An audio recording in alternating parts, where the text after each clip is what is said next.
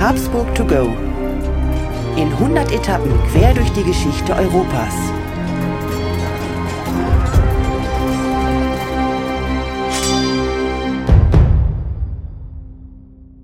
Hallo und herzlich willkommen bei Habsburg to go, der etwas andere geschichtliche Reisebericht. Wir reisen auf den Spuren der Habsburger und wir, das sind Thomas Krug und mein Name ist Markus Knapp. Hallo Thomas.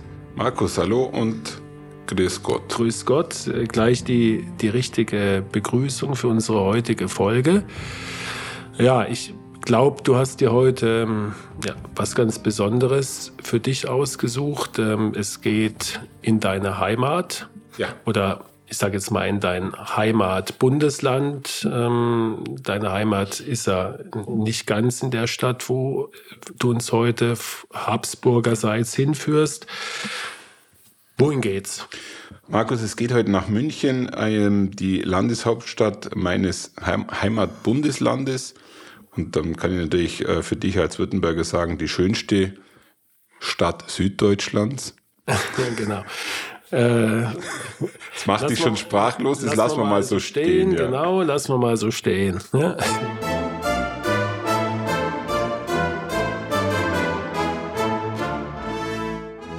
Und ich glaube, zu, glaub, zu München könnte man jetzt sehr viel sagen, was, man, was in München alles hervorzuheben ist, aber wir konzentrieren uns heute in der Folge auf die Münchner Residenz. Ich weiß nicht, ob du schon mal drin warst in der Münchner Residenz. Ja. Ein sehr äh, imposantes Gebäude, was äh, immerhin ja, fast 400 Jahre lang der Sitz der Herzöge, Kurfürsten und Könige von Bayern war, bis äh, zum Ende des Ersten Weltkriegs. Ist es ein, an der großen Straße, die dann auch zu diesem berühmten äh, Tor dafür? Genau, ja? genau, die Leopoldstraße. Und äh, dort finden sich ja viele Repräsentativbauten wieder, aber die Residenz ist natürlich wirklich ein Highlight. Und glaube ich auch zahlreiche Autokorsos sind da schon dran vorbeigefahren, würde ich mal sagen, oder? Da gibt es, ähm, ich glaube, täglich Autokorsos, die sich auf, der, auf dieser Prachtmeile zum Besten geben und äh, meistens ihre BMWs ausfahren.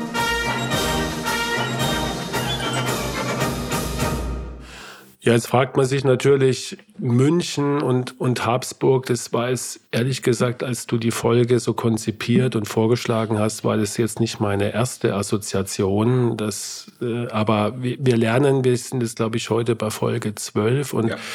Wenn wir bisher schon was gelernt haben, dann, dass es keine Überraschung mit Orten gibt, wo die Habsburger nicht irgendwie in irgendeiner Form gewirkt haben und deswegen ist München jetzt zwar überraschend, aber nicht so, dass es nicht eine Erklärung gibt. Und ich schließe die legendäre Frage an, was bitteschön hat diese Stadt, diese wunderschöne Stadt mit den Habsburgern zu tun, Thomas? Ja, und das ist wirklich eine sehr, sehr spannende Geschichte, weil ähm, die Habsburger hatten jetzt mit München und Bayern, speziell mit München, eigentlich nicht richtig viel zu tun. Bis auf das, dass die Habsburger natürlich immer auf Bayern gespechtet haben, auch äh, teilweise sehr erfolgreich waren. Das Inntal hatten sie sich einmal einverleibt. Und gerade zur Zeit Napoleons und in der Zeit befinden wir uns gerade, hat sich da einiges getan. Aber der Kern unserer Geschichte heute ist, dass eine Habsburgerin verhindert hat, dass die Habsburger die Wittelsbacher verdrängt. Kannst ah. du mir folgen?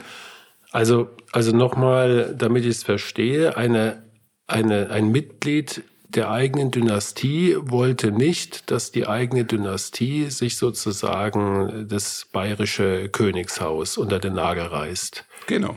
Ein eher ungewöhnlicher Vorgang, würde ich mal sagen, oder?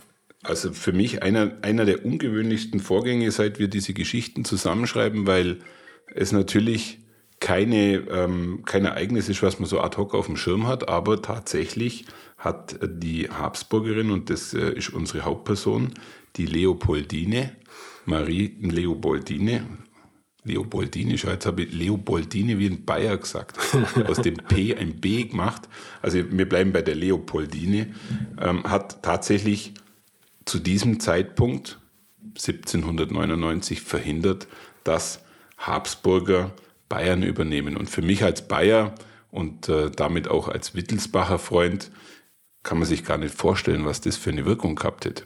Ja, das, ähm, das ist äh, sehr ungewöhnlich. Also bisher kennen wir das ja eher anders, sondern äh, wir kennen die Habsburger bisher aus unserer Serie so, dass sie sich eigentlich immer äh, versucht haben, Ländereien, Territorien anzueignen, entweder durch kriegerische Auseinandersetzung oder noch besser durch Heiraten. Deswegen ungewöhnlicher Fall, macht, macht Lust auf mehr, Thomas. Und ich würde vorschlagen, wir, wir hören mal rein in die Fakten, ja. wer die Leopoldine überhaupt war und um was es in ihrem Leben eigentlich ging und ich freue mich wie immer auf Steffis Ausführung und Zusammenfassung. Maria Leopoldine von Österreich-Este wurde am 10. Dezember 1776 in Mailand geboren und verstarb als Habsburgerin im Jahre 1848 bei Wasserburg in Bayern. Sie war Erzherzogin von Österreich-Este und von 1795 bis 1799 Kurfürstin von Bayern und im letzten Abschnitt ihres Lebens eine der reichsten Frauen im Land. Maria Leopoldine wuchs als Kind des Erzherzogspaares Ferdinand Karl von Österreich und Maria Beatrice d'Este in Mailand auf. 1795 wurde sie mit Kurfürst Karl Theodor von Pfalz-Bayern verheiratet.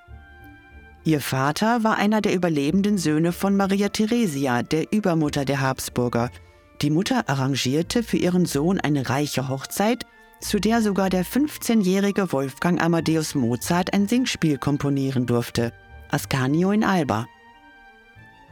Leopoldines Ehe blieb kinderlos, sodass 1799 beim Tod Karl Theodors die pfalz-bayerische Kurfürstenwürde an die wittelsbachische Nebenlinie Pfalz-Zweibrücken überging. Leopoldine war in der Ehe mit Karl Theodor ein Spielball der Mächtigen. Sie sollte dem greisen alten Mann einen Sohn schenken, um die Nachfolge zu sichern. Es bedurfte einiger Überredungskunst, um das junge, gerade 18 Jahre alt gewordene Mädchen von den Vorteilen der Ehe mit dem 70-jährigen, gesundheitlich angeschlagenen bayerischen Kurfürsten zu überzeugen. Nachdem der Ehevertrag, der in Wien ausgefertigt wurde, in Mailand eintraf, wurde die Hochzeitszeremonie auf halbem Weg zwischen Mailand und München in Innsbruck am 15. Februar 1795 im Beisein der Brauteltern gefeiert. Am 12. Februar 1799 erlitt Karl Theodor einen Schlaganfall, an dem er vier Tage später, am 16. Februar, verstarb. Während dieser Zeitspanne ebnete Maria Leopoldine dem Hause Wittelsbach den Weg zum Machterhalt und wurde damit zur Retterin der Bayern. Am 12. März 1799 zog der neue Kurfürst Max IV. Joseph, ab 1806 König Max I. Joseph, unter dem Jubel der Bevölkerung in die bayerische Hauptstadt ein. König Max I. Dankbarkeit ebnete Leopoldine ein sorgenfreies Leben – der Witwenvertrag, den ihr Vater, Erzherzog Ferdinand, für sie aushandelte, gestand ihr eine reiche Apanage, eine Wohnung in der Herzog Maxburg in München und als Sommersitz Schloss Berg am Starnberger See zu. Was will man mehr? Maria Leopoldine führte in München ein reges gesellschaftliches Leben. Sie liebte Festlichkeiten und Faschingsbälle ebenso wie den anspruchsvollen Gedankenaustausch.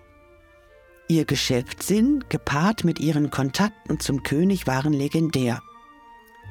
Aus einer weiteren Ehe gingen zwei Söhne hervor, die sie liebevoll aufzog und denen sie einen guten Start ins Leben ermöglichte. Ihren Söhnen schenkte sie zu ihren jeweiligen Hochzeiten Adelspalais im Zentrum Münchens. Sie war eine brillante Geschäftsfrau, die mit Immobilien, Aktien und einem Brauereiimperium die heutige Welt noch in Erstaunen versetzt. Bei ihren Börsengeschäften im In- und Ausland bewies sie eine besonders glückliche Hand. 1837 erzielte sie an der Pariser Börse eine Million Gulden mit Eisenbahnaktien. Am 23. Juni 1848 verunglückte Maria Leopoldine auf einer ihrer Inspektionsreisen in Richtung Salzburg.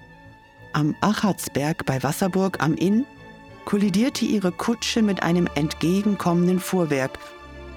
Sie wurde zwar noch lebend geborgen, brach jedoch kurz darauf tot zusammen. Ein reiches Leben ging zu Ende. Thomas, ein sehr, sehr, ja, würde ich mal sagen, ungewöhnlicher Lebenslauf von, von dieser Frau, aber wir haben ja schon einige Frauen von den Habsburgern kennengelernt, die ja. etwas ungewöhnlich waren und sie reiht sich da nahtlos ein. Und ich muss sagen, ja, wenn man, wenn man das jetzt so anhört, was, was Steffi uns berichtet hat, ähm, da, da müssen wir schon noch ein bisschen drüber sprechen, glaube ich, oder? Ja, da müssen wir wirklich drüber sprechen, weil es spiegelt schon auch etwas wider, was sich durch die ganzen Jahrhunderte immer wieder, ja, kenntlich macht. Und das ist die Kampf, der Kampf der einzelnen Dynastien in ihrer Hausmacht, in ihrer Heiratspolitik. Und ich glaube, heute sieht man das ganz deutlich, was eigentlich passieren kann oder was eben nicht passieren kann. Was ich an dem äh, Zeitalter, in dem wir uns gerade befinden, ganz spannend finde, ich weiß nicht, äh, wie oft du dich schon mit Napoleon beschäftigt hast, aber Napoleon, ich sage jetzt mal ganz hart, hat zu der Zeit ähm, sehr stark im Habsburger Reich gewildert. Und die Wirkungen, die Napoleon eigentlich freigesetzt hat durch seine äh, zu Beginn erfolgreichen Kriege, die er geführt hat, sind eigentlich unabsehbar. Und dieser, sagen wir es mal ganz äh, salopp, Flügelschlag der Geschichte, also sprich der Sieg Napoleons in seinem ersten Italienfeldzug hat auch mehr oder weniger dazu beigetragen, dass die Leopoldine, die eigentlich ja, sage ich mal, ganz gut gelebt hat in Mailand, dass sie nach Wien ins Exil musste und eigentlich dadurch auch schon ein bisschen den Weg dazu geebnet hat, was dann auch später mit ihr passiert ist. Mhm. Also, dass sie im Grunde genommen von ihrem ursprünglichen Wohnort, ja, man kann sagen, vertrieben wurde. Ja. Ja und ähm, Du hast ja vollkommen recht. Ich meine, an, wer sich für Geschichte interessiert, das ist auch so ein, so ein ungeschriebenes Gesetz. Irgendwann kommt man immer auf Napoleon. Gell? Ja. Das, das ist einfach der Wahnsinn, was, was dieser kleine Mann nicht nur persönlich für sich erreicht hat, natürlich auch ein großer Absturz, aber was er im Grunde genommen auch äh, in diesem Mächteverhältnis in Europa damals, wie er das, wie er das verändert hat durch, durch seine Eroberungen, aber auch durch seine sag mal, Veränderungen auf, ja. auf politischer, auf zivilisatorischer Ebene. Und Napoleon hat natürlich den Habsburgern als allererstes, das war ja sein erster Erfolg, äh, die italienischen Besitztümer genommen größtenteils. Und ich glaube, es kam auch nie wieder danach äh, an Habsburg zurück, weil danach kam ja dann noch relativ schnell die ähm, Unabhängigkeit Italiens. Und ich kann mir jetzt ähm, vorstellen, jetzt sitzt diese, diese noch junge, schätze ich mal. 18 Jahre. Sehr junge, ja. Leopoldina, äh, von Mailand kommend, sitzt jetzt in Wien und jetzt Jetzt überlegt man sich, was machen wir mit der Frau, oder? Genau, und dann kommt, äh, wie es halt so kommt in der Geschichte, dass der Karl Theodor, wie wir es gerade vorher auch angesprochen haben, der eigentlich auch gar keinen Bock hatte auf Bayern. Man muss sich das einfach mal auf der Zunge zergehen lassen. Der Mann sitzt in der Pfalz, freut sich in Mannheim seines Lebens und aufgrund der Hausverträge der Wittelsbacher wird er gezwungen, Bayern zu regieren, hat null Bock auf Bayern null Bock auf München. Kannst dir vorstellen, dass die Bevölkerung auch sehr, sehr begeistert war mit seinem äh, Regenten und hat über mehrere Stufen versucht, eigentlich Bayern loszuwerden und immer an die Habsburger. Es hat nie geklappt, weil halt immer noch andere da waren, die das verhindern konnten. Und dann stirbt seine Frau und er heiratet in Absprache mit äh, den Habsburgern die Maria Leopoldine mit 18 Jahren. Also es wird arrangiert und man kann davon ausgehen, dass alles, was danach passierte, die tiefe Kränkung von Maria Leopoldine die mit 18 Jahren im Endeffekt nach München ziehen musste, die aber von vornherein immer wieder betont hat, sie wird ihm keinen Nachfolger schenken. Also eine richtig ähm, tolle Ehe hatten die nicht. Ich weiß nicht, ob du dir das überhaupt vorstellen kannst.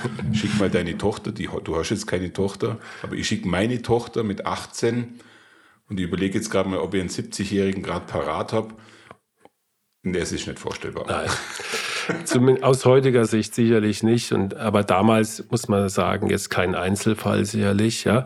Zunächst mal wollte ich noch einfügen, dass ich also Verständnis für den Karl Theodor habe. Und damit kommen wir wieder auf, auf meine Wurzeln. Ich bin nämlich nicht Württemberger, wie du vorhin fälschlicherweise gesagt hast, sondern Kurpfälzer. Kurpfälzer und wenn man halt in Mannheim oder Heidelberg äh, groß wird, ja. dann hat man halt keinen Bock auf München. Das war jetzt der Seitenhieb am Rande, Thomas. Aber ja? ich kann das, ich kann, du, Markus, ich kann das wirklich verstehen, weil es war interessant zu lesen, dass der Karl Theodor in Mannheim ja auch eigentlich eine noch heute bekannte Persönlichkeit ist, ja, weil ja, er klar. Mannheim wirklich vorangebracht hat. Und man stellt, man kann das heute gar nicht mehr verstehen. Der ist nach München gekommen hat und hat München als Provinz, als Dorf wahrgenommen. Hat, glaube ich, auch ein bisschen was dann bewegt in München. Aber er hatte einfach, muss man nochmal sagen, keine Lust auf dieses Bayern und dieses München und wurde dann ähm, mit der Leopoldine verheiratet in der Hoffnung, dass man einen Nachfolger gebärt, der dann auch mhm. diese Verbindung äh, mhm. der Habsburger stärkt. Ja. Aber äh, diese, dieses Mädchen, muss man noch sagen, hatte darauf keine Lust, verständlicherweise. Was ungewöhnlich ist, würde ich jetzt mal sagen, dass, ja. sie, dass sie das auch geäußert hat und sich auch offensichtlich gewehrt hat. Und die Ehe, wie man so schön sagt, wurde auch nicht richtig vollzogen, oder? Wie, wie, oder, oder gab es Bemühungen oder weiß man da irgendwas? Also die Ehe wurde sicherlich formal vollzogen, aber so wie wir jetzt ein Verständnis für eine Ehe haben, ist das wahrscheinlich, äh, hat das nicht stattgefunden. Und das hat auch dazu geführt, dass der Karl Theodor immer wieder Briefe nach Wien geschickt hat und äh, unter anderem auch schon äh, solche Sprüche reingeschrieben hat, was für eine Göre habt ihr mir hier geschickt. Und, und ich glaube, dieser Briefverkehr wäre für sich schon Comedian. Mhm. Ähm, er ist verzweifelt an, der, ja, an dem Mädchen. Ja, er ist verzweifelt an dem Mädchen. Und es, es zeigt auch ein bisschen, wir werden es nachher hören, die 18-Jährige hat sich ja später sehr, sehr ähm, positiv entwickelt, ist ja sehr erfolgreich geworden. Also es kam nicht von ungefähr, sie war durchaus selbstbewusst genug, um dem Ganzen mhm. zu widerstehen.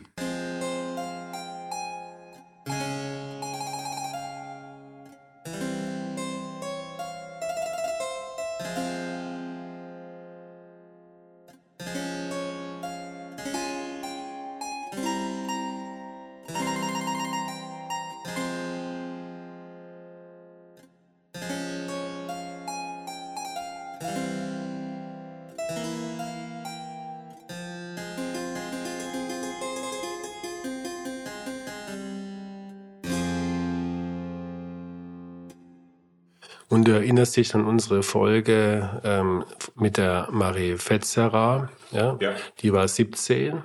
ja, auch eine sehr, sehr junge Frau, die aber äh, durchaus nicht abgeneigt war, mhm. mit einem potenziellen Thronfolger zumindest eine Affäre einzugehen. Also so ändert so so so kam, ändert sich sozusagen die die Konstellation. Jetzt muss man natürlich fairerweise sagen, dass der Rudolf mit der Marie Fetzerer deutlich jünger war. Ja, und, ja, und sie hatten auch eine Beziehung, glaube so ich. So ist es, genau.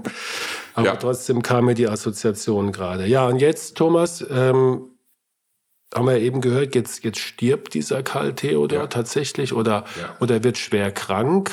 Ja. Ähm, und, und jetzt, jetzt bricht er, wenn ich das richtig verstehe, eine Art Panik aus, oder? Genau. Und damit bewegen wir uns eigentlich an den Ort des Geschehens, weil ähm, man stellt sich ja immer die Frage, wo soll man jetzt äh, mit der heutigen Folge hinreisen? Mhm. Also bitte fahrt in die Residenz nach München und äh, fragt dort speziell nach den Räumen von Karl Theodor und, und dann beginnt Kopfkino wie folgt. Mhm. Also Karl Theodor ähm, war, wie ich das auch öfters mache, beim Kartenspielen mit seinen Kumpels mhm. und hat dort einen, Schlagerfall, einen Schlaganfall mhm. erlitten.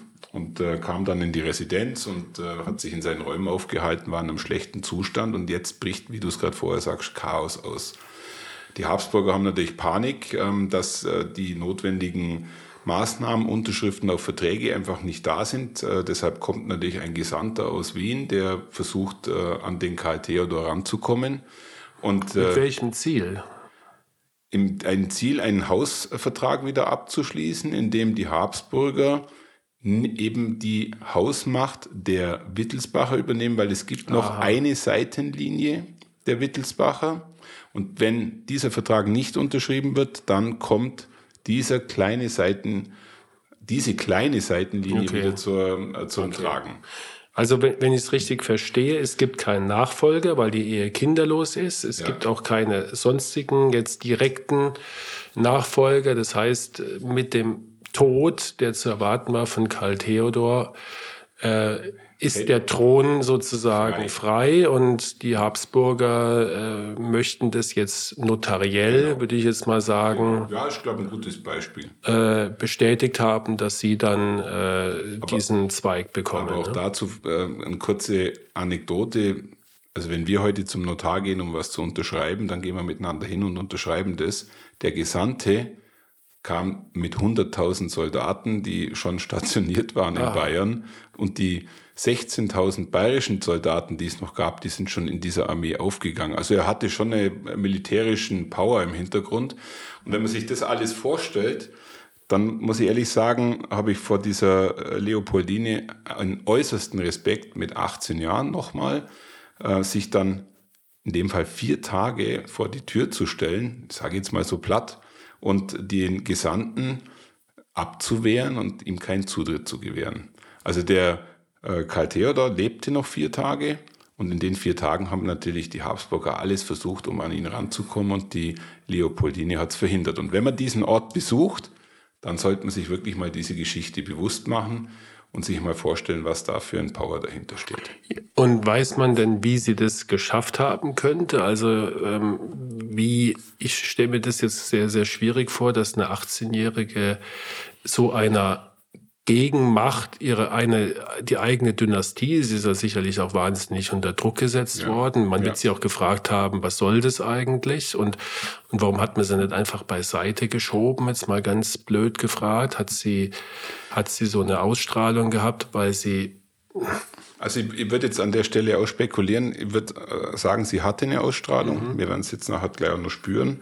Und äh, das Zweite ist, ich glaube, dass wir schon in einem Zeitalter sind, in dem es äh, schon noch Ehre und, und Respekt gab und dass man die Frau äh, des, äh, des äh, im, im Sterben liegenden Mannes einfach schon noch den höchsten okay. Respekt zollt. Also das gehe ich jetzt mal davon aus. Ich habe es nicht explizit gelesen, aber ich würde es mir so erklären. Mhm.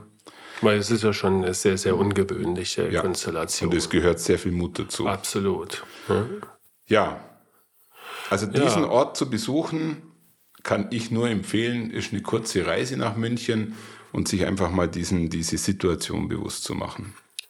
Und wir haben ja vorhin gehört von der Steffi, man hat ihr das ja, also es ist ja dann so gekommen, dass Habsburg nicht zum Zuge kam, ja, ja, ja. so wie ich das richtig verstanden habe, sondern ein, ein ganz entfernter Nebenzweig der Wittelsbacher der dann aber später eine unheimlich äh, wichtige Rolle natürlich gespielt hat, weil Maximilian I., sagt dir sicherlich auch was. Gibt es auch eine Straße, oder? Es gibt die Maximilianstraße in München. Ich sehe schon, du kennst die hervorragend aus in München. Straßen schon, ja. Aber mit Maximilian I. ist natürlich das Thema der Wittelsbacher in Bayern schon nochmal richtig gepusht worden. Und der Maximilian, kannst du dir ja vorstellen, war der Leopoldine seit Zeit ihres Lebens sehr, sehr wohlgesonnen. Mhm. Ja, also weil nach dem Tod von Leopoldine hat ähm, ihr Vater mit Maximilian I., äh, glaube ich, auch keinen schlechten Deal gemacht. Äh, sie hat 100.000 äh, Gulden pro Jahr bekommen und man hat ihr zwei schöne Liegenschaften zur Verfügung gestellt. Also sie war danach sehr, sehr gut gesättigt.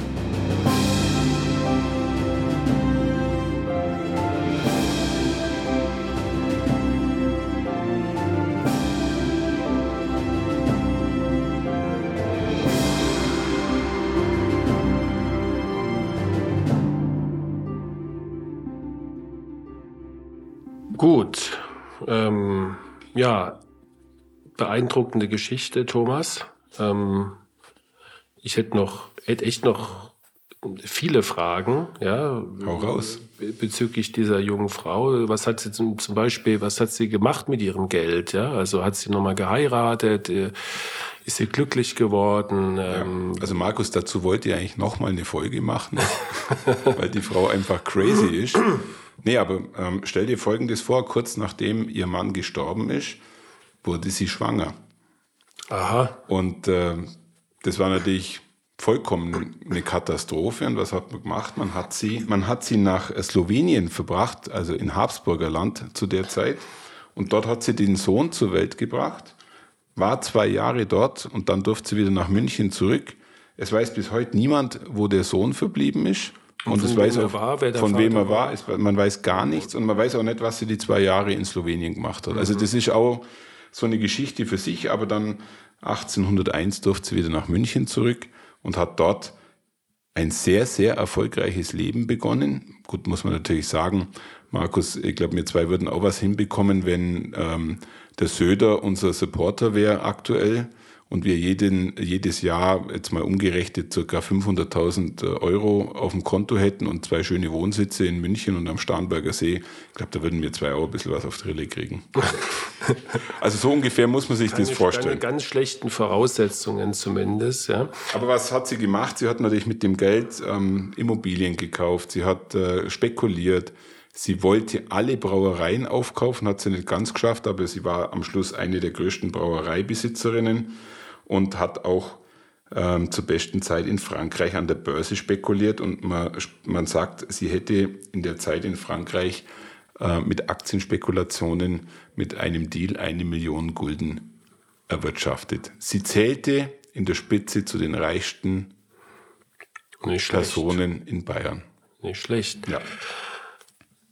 Und du hast auch noch ähm, ja, so eine Art Zeitzeugnis mitgebracht, nämlich ja. eine, eine Depesche, die uns Juliane gleich vorlesen wird. Äh, was gibt es dazu zu sagen? Ja, diese Depesche ähm, wurde im Endeffekt kurz nach dem Tod von Karl Theodor verfasst und auf schnellstem Wege zum zukünftigen Maximilian I. geschafft. Und man sieht, glaube ich, äh, in dem Wortlaut der Depesche, wie krass ihre Einstellung zu eigentlich ihrer eigenen ähm, Familie war. Und äh, auf der einen Seite, du erinnerst dich, hat sie dafür gesorgt, dass keine Informationen nach Wien rausgingen. Auf der anderen Seite hat sie diese Depesche natürlich auf direkten Weg zu Maximilian, späteren Maximilian I. verfrachtet und der kam wie der Wirbelwind auch sofort nach München, weil einfacher konnte Bayern nicht gewinnen. Dann hören wir mal rein in die Depesche. Ja. Im wichtigsten Augenblick meines Lebens wende ich mich an Sie. Der Kurfürst ist in Agonie. Mir bleibt nur die Zeit, mich Ihnen zu empfehlen. Bedenken Sie, dass Sie mein einziger Rückhalt sind und solange Sie mir gewogen sind, mir zur Ehre gereichen lasse, gänzlich dem Hause Pfalz anzugehören. Jetzt bin ich Ihre Untertanin und ich bin stolz darauf, Genau das habe ich Grafen Seilen gesagt und erwarte sie dringend. Thomas, ja, fast zum Abschluss dieser Folge, glaube ich, also ich finde, so, so, schriftliche Zeitzeugnisse sagen immer noch mal mehr oder unterstreichen das, was du uns jetzt hier die letzte halbe Stunde so vorgetragen hast. Eine, eine sehr beeindruckende Persönlichkeit, eine, eine Habsburgerin, die verhindert, dass ihr eigenes Haus äh, ein und Bayern war ja weder damals noch heute jetzt irgendein Land, sondern es war ein, ein stolzes, äh, tolles äh, Land mit, mit, mit großer Perspektive. Sie hat es verhindert.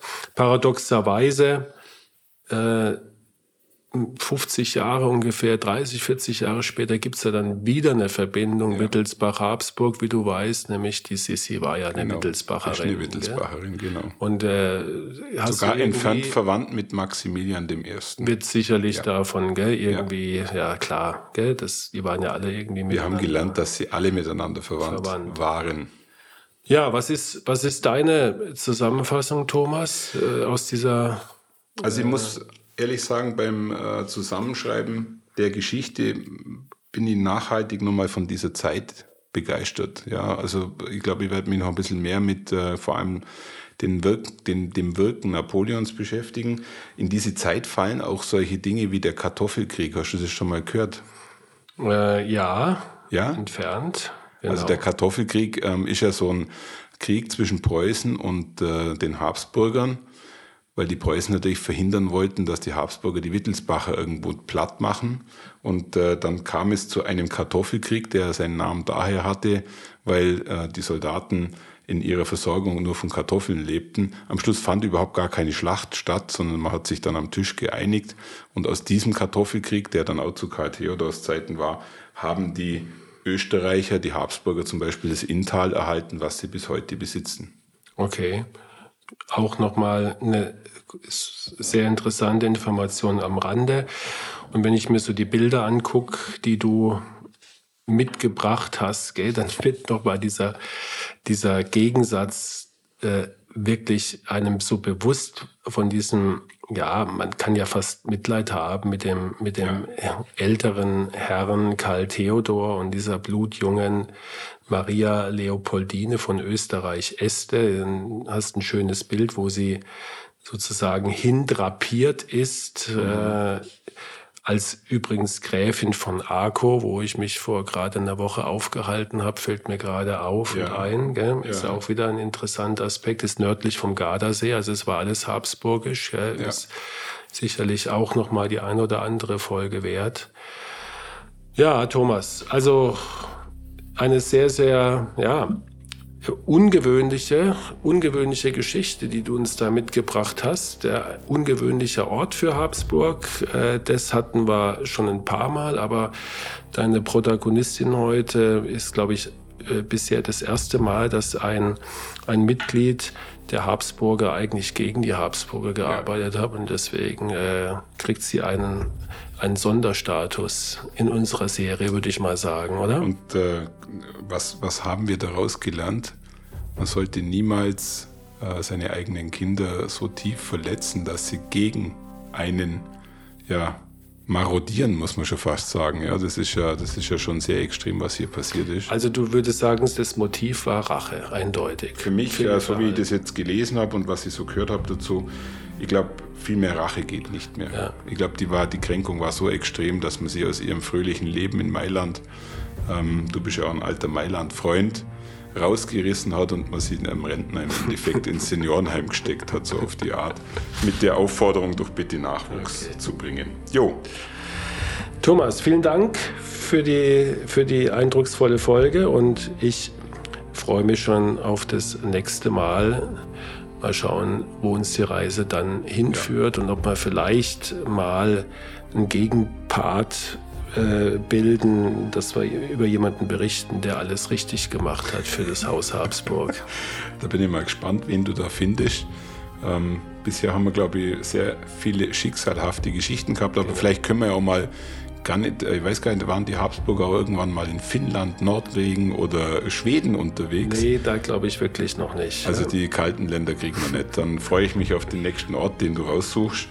Und ähm, bis zum nächsten Mal, Thomas. Bis zum nächsten Mal. Danke für die Aufmerksamkeit. Tschüss. Ciao.